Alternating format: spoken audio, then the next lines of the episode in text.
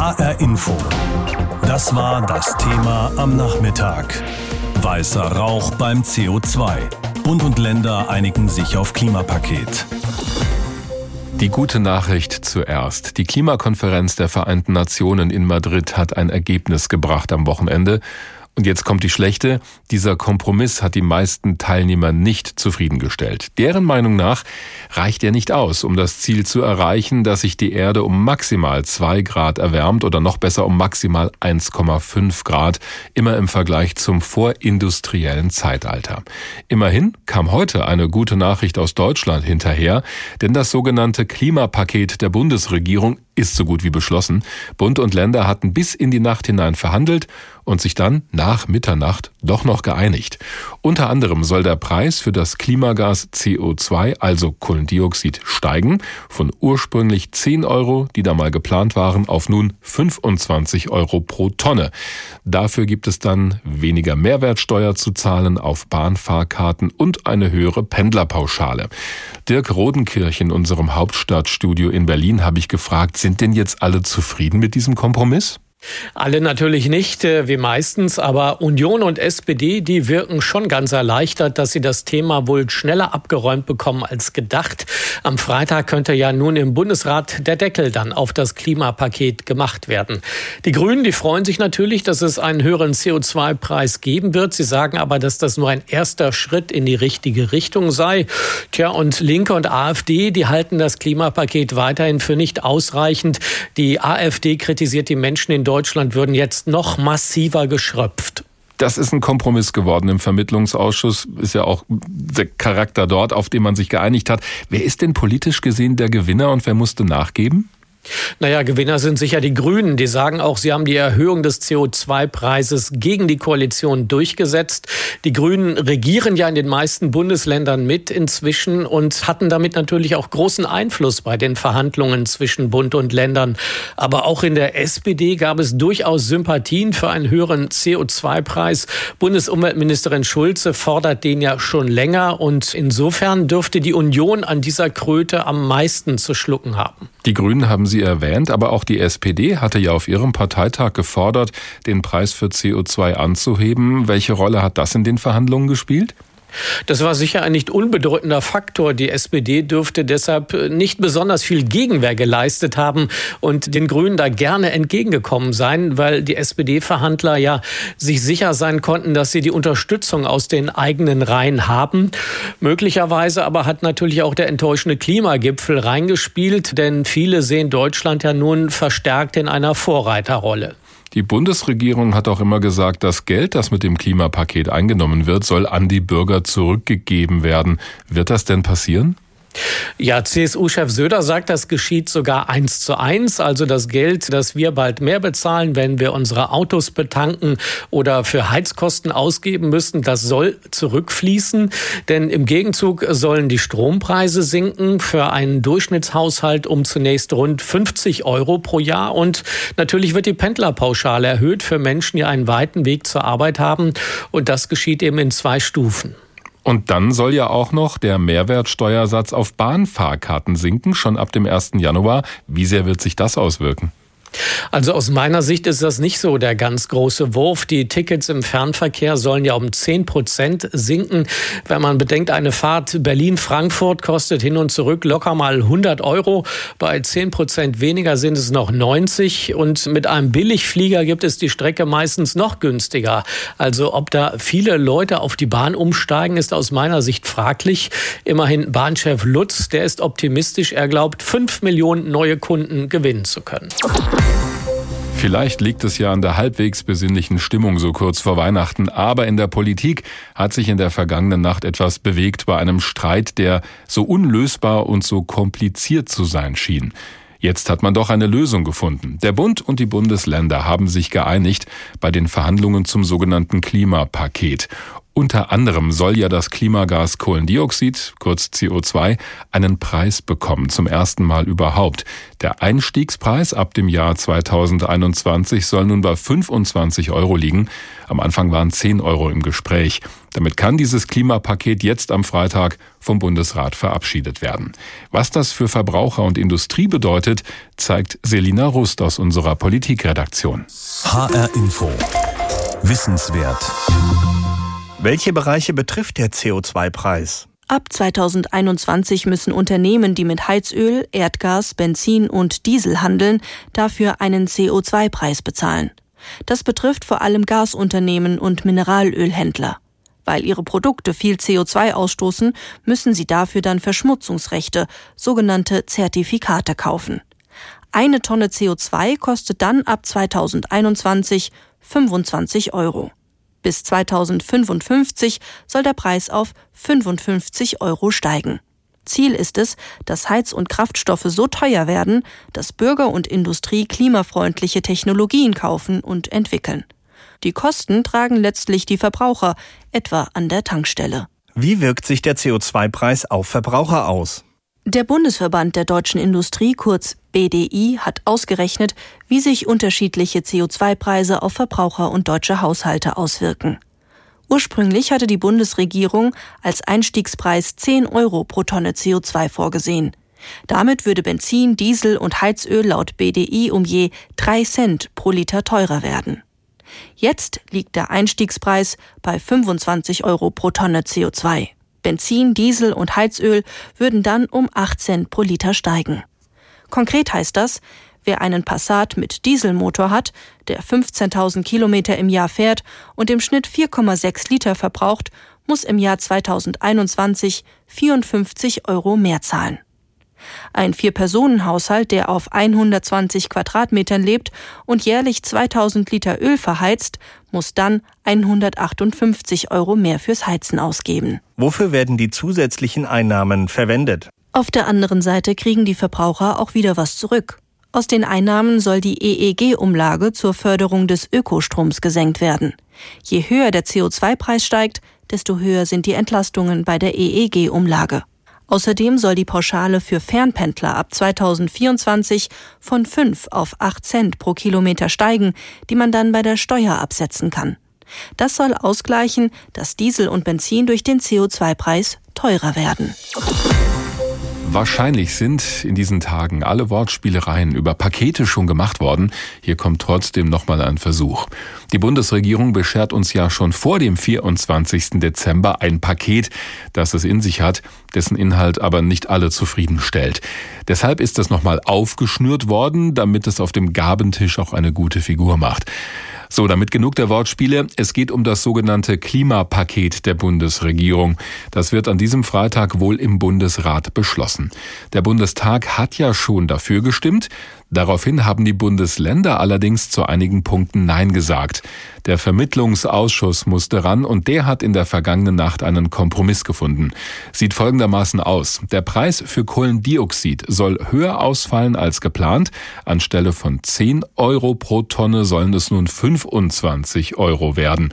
Dafür wird wiederum die Mehrwertsteuer auf Bahnfahrten gesenkt und die Pendlerpauschale wird nochmal erhöht ab einer bestimmten Strecke. Das verfolgt auch Dr. Stefan Thomas. Er ist Abteilungsleiter am Wuppertal-Institut für Klima, Umwelt und Energie.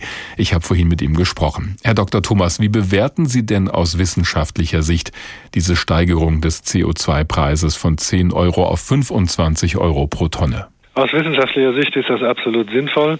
Die meisten wissenschaftlichen Analysen, die in den letzten zwei Jahren erschienen sind, äh, haben einen Einstiegspreis von 20 bis 50 Euro pro Tonne vorgeschlagen. Damit bewegen wir uns, wenn Sie sagen 20 bis 50 Euro pro Tonne, da bewegen wir uns ja mit 25 Euro eher am unteren Rand dessen, was so vorgeschlagen wurde. Ganz recht, ja, aber es ist äh, trotzdem wesentlich besser als 10 Euro pro Tonne. Ja, so gesehen schon. Was glauben Sie denn, was durch diesen Preis erreicht wird? Er setzt auf jeden Fall einen Anreiz, ähm, klimafreundlichere äh, Technologien zu investieren für äh, Verbraucherinnen und Verbraucher und Unternehmen oder auch äh, im alltäglichen Handeln äh, CO2 einzusparen. Aber er ist alleine auf jeden Fall nicht ausreichend. CO2-Preis baut noch kein Kilometer Schiene. Und Mieterinnen und Mieter können auch nicht in äh, die Wärmedämmung der von ihnen bewohnten Gebäude investieren. Wenn der mhm. CO2-Preis steigt oder wenn es ihn überhaupt erstmal gibt, habe ich ja als Mieter im Zweifel sogar mehr zu zahlen, wenn ich eine ältere Heizung habe und habe am Ende noch weniger Geld, um mir vielleicht eine neue, umweltfreundliche Heizung zu kaufen. Ja, das muss ja der Vermieter tun. Insofern muss die Politik, äh, wie sie es auch vorhat, einen Teil der Einnahmen auf jeden Fall verwenden, um äh, zusätzliche Klimaschutzmaßnahmen zu finanzieren, unter anderem eben Förderprogramme für die Gebäudesanierung, für die Wärmedämmung, für neue Heizungen, äh, den Ausbau des Schienennetzes und des öffentlichen Personennahverkehrs insgesamt und auch weitere Förderprogramme für die Industrie und andere Maßnahmen. Und das sehen Sie noch nicht so richtig, dass das so kommt? Das ist in dem Klimapaket ja durchaus auch enthalten, zum Beispiel die neue steuerliche Entlastung für die Gebäudesanierung. Aber die meisten wissenschaftlichen Beobachter gehen davon aus, dass es äh, äh zwar einen Effekt bringt, aber wahrscheinlich nicht ausreichen wird, um das Klimaschutzziel für 2030 oder auch später zu erreichen. Was müsste man denn zum Beispiel machen? Man müsste die Wärmedämmung und äh, Gebäudesanierung noch deutlich stärker fördern, zusätzlich auch ähm, Aus- und Weiterbildung, damit überhaupt das Handwerk die Kapazitäten dazu hat. Man müsste den öffentlichen Verkehr äh, noch stärker ausbauen, als es geplant ist. Man muss vor allem auch die Bremse beim Ausbau der erneuerbaren Energien lockern und ähm, auch die äh, Sektorkopplung äh, durch äh, Förderprogramme voranbringen. Was heißt Sektorkopplung? Dass man Strom im Verkehr, eben für die Elektroautos, ähm, aber auch ähm, im Lastverkehr nutzt und äh, dass man vor allem auch Elektrolyse ausbaut, mit der aus äh, äh, grünem Strom dann Wasserstoff gewonnen wird. Jetzt werden die Leute ja auch durch den höheren CO2-Preis stärker belastet in Deutschland und deswegen soll es einen Ausgleich geben. Zum Beispiel, indem die sogenannte EEG-Umlage sinkt. Das heißt, der Strom soll für uns alle günstiger werden. Ist das aus Ihrer Sicht sinnvoll? Es ist auf jeden Fall sinnvoll, etwa die Hälfte der Einnahmen den Bürgerinnen und Bürgern und den Unternehmen äh, zurückzuerstatten, weil nur etwa die Hälfte wirklich auch äh, gebraucht wird für die verstärkten Klimaschutzmaßnahmen. Aus unserer Sicht ist die EEG-Umlage zwar ein Weg, der einfach umzusetzen ist, weil sie einfach abgesenkt werden kann, aber nicht unbedingt die sinnvollste, denn sie belohnt die, die viel Strom verbrauchen, mehr als die, die wenig Strom verbrauchen. Und der Anteil des Stroms an der gesamten Energierechnung ist bei den Unternehmen höher als bei den Bürgerinnen und Bürgern. Eine Rückerstattung pro Kopf wäre sinnvoller als die Senkung der EEG-Umlage, weil sie den einkommensschwachen Haushalten auf jeden Fall stärker hilft und äh, das auch wissenschaftlich äh, so nachgewiesen ist, dass sie am stärksten auch sozial ausgleichend wirken würde. Schließen wir einen kleinen Kompromiss, davon hat man keine Kümmernis. Einerseits und andererseits, so ein Ding hat manchen Reiz. Hätte ich jetzt eigentlich singen müssen, denn so hat das schon Kurt Tucholsky gesehen in seinem Lied vom Kompromiss. Der hat allerdings bestimmt damals noch nie was gehört von einem Klimapaket. Aber der Kompromiss ist immer noch vonnöten, auch bei diesem besagten Paket. Der Bund und die Bundesländer haben sich nun auf einen Kompromiss verständigt in der vergangenen Nacht. Unter anderem wird es also noch teurer, CO2 auszustoßen und es wurde noch mehr beschlossen. Es soll Entlastungen für Pendler geben und beim Strompreis und für die Leute, die mit der Bahn fahren, bedeutet diese Einigung, dass im neuen Jahr die Preise im Fernverkehr sinken sollen, weil dann weniger Mehrwertsteuer auf die Bahnfahrkarten gezahlt werden muss. Ist das jetzt also der große Wurf? Auf den alle gewartet haben? HR Info. Kommentar. Von unserem Korrespondenten in Berlin, Marcel Heberlein. Ob man etwas gut findet oder nicht, hat viel mit Erwartungen zu tun. Im Sommer zum Beispiel hat die Regierung ihr Klimapaket angekündigt als großen Wurf. Das war maximal blöd von ihr. Denn sie lieferte höchstens ein Würfchen. Und viele waren zu Recht sauer und enttäuscht. Ich auch. Die Erwartungen aber sanken damit ebenfalls, bei vielen auf nahe Null. Gemessen daran wird das Klimapaket, wenn es irgendwann kommt, wahrscheinlich gar nicht so übel sein. Gemessen am Problem Klimawandel aber ist es weiterhin ziemlich schwach. Immerhin, vor allem am CO2-Preis wurde nochmal geschraubt. Die Regierung hatte geplant, anfangs soll der Liter Benzin gerade mal drei Cent teurer werden. Das wird keinen vom Autofahren abhalten oder zum Umsteigen bewegen auf einen Elektrowagen. Das wussten alle. Jetzt aber haben die Bundesländer und vor allem die Grünen dafür gesorgt, dass die Preise für Benzin und Diesel und fürs Heizen mit Öl und Gas deutlicher und schneller steigen sollen. Das ist gut und richtig. Nur so kann das Klimapaket auch wirklich einen Klimaeffekt haben. Und die höheren Einnahmen will der Staat nicht einfach behalten, er will damit die Stromsteuern senken, Strom also billiger machen. Auch das ist sinnvoll, denn es hilft reichen wie armen Menschen gleichermaßen. Anders als die Pendlerpauschale, die jetzt auch nochmal extra erhöht werden soll. Das hilft nur denen, die viel pendeln und viel Geld verdienen. Denn die Pauschale wird ja von der Steuer abgezogen. Und wer eh schon wenig Steuern zahlt, der kann davon auch nichts mehr abziehen. Der Kompromiss zwischen Bund und Ländern zeigt, dass politische Arbeitsteilung funktionieren kann. Union und SPD haben zu viel Angst und zu wenig Kraft, um ihre Wählerinnen und Wähler beim Klimaschutz wirklich in die Pflicht zu nehmen. Aber sie haben immerhin die Schraube geliefert, die die Grünen nun fester anziehen können. Damit das nicht falsch verstanden wird. Das Klimapaket wird sehr wahrscheinlich auch mit Update nicht reichen, um die deutschen Klimaziele einzuhalten. Ökonomen und Klimaexperten haben den doppelten Einstiegspreis für CO2 gefordert. Und wenn die Europäische Union die Klimaziele erhöht, wird auch Deutschland nochmal draufsatteln müssen. Das jetzige Klimapaket wird also sehr sicher nicht das letzte sein. Und es ist auch nicht genug. Aber immerhin ist es mehr, als aus meiner Sicht noch zu erwarten war. Es war eine Überraschung, dass der CO2-Preis verändert angehoben wird. Statt 10 Euro pro Tonne 25 Euro. Also statt 3 Cent mehr werden es nun wohl 7,5 Cent mehr an der Zapfsäule. Tanken und Heizen wird teurer, ganz im Sinne des Klimaschutzes. Das löst immerhin so etwas Ähnliches wie Begeisterung beim neuen SPD-Chef Walter Borjans aus. Ich würde sagen, dass das ein wirklich deutlicher Schritt ist. Also von 10 Euro eine mehr als Verdoppelung, zweieinhalbfachung äh, ist schon ein Signal. Es ist ein grünes Signal, denn letztlich haben Sie das durchgesetzt. Ihr Ja zu günstigeren Bahntickets zunächst verweigert, wenn Union und SPD nicht am CO2-Preis drehen. Und sie haben gedreht. Nicht so viel, wie die Grünen wollten, aber immerhin, sagt Annalena Baerbock. Wir tun alles dafür, dass wir beim Klimaschutz vorankommen. Und das ist ein kleiner Schritt, den wir aus der Opposition jetzt erreicht haben. Tanken und Heizen wird also teurer ab 2021 und noch teurer in den Folgejahren. Die Verbraucher werden das spüren und sollen doch nicht weniger Geld zur Verfügung haben. Wie macht man das? Indem man sie an anderer Stelle entlastet. Die Umlage für erneuerbare Energien wird gesenkt. Das ist die Umlage, die die Stromrechnung jeden Monat in die Höhe treibt. Das soll sich ändern. Wind-, Sonnen- und Bioenergieanlagen werden in Zukunft mit dem Geld ausgebaut, das durch den CO2-Preis reinkommt. Die alte Welt finanziert die neue Welt, die alte klimaverschmutzende Welt finanziert die neue CO2-freie Welt. Philosophisches vom grünen Anton Hofreiter.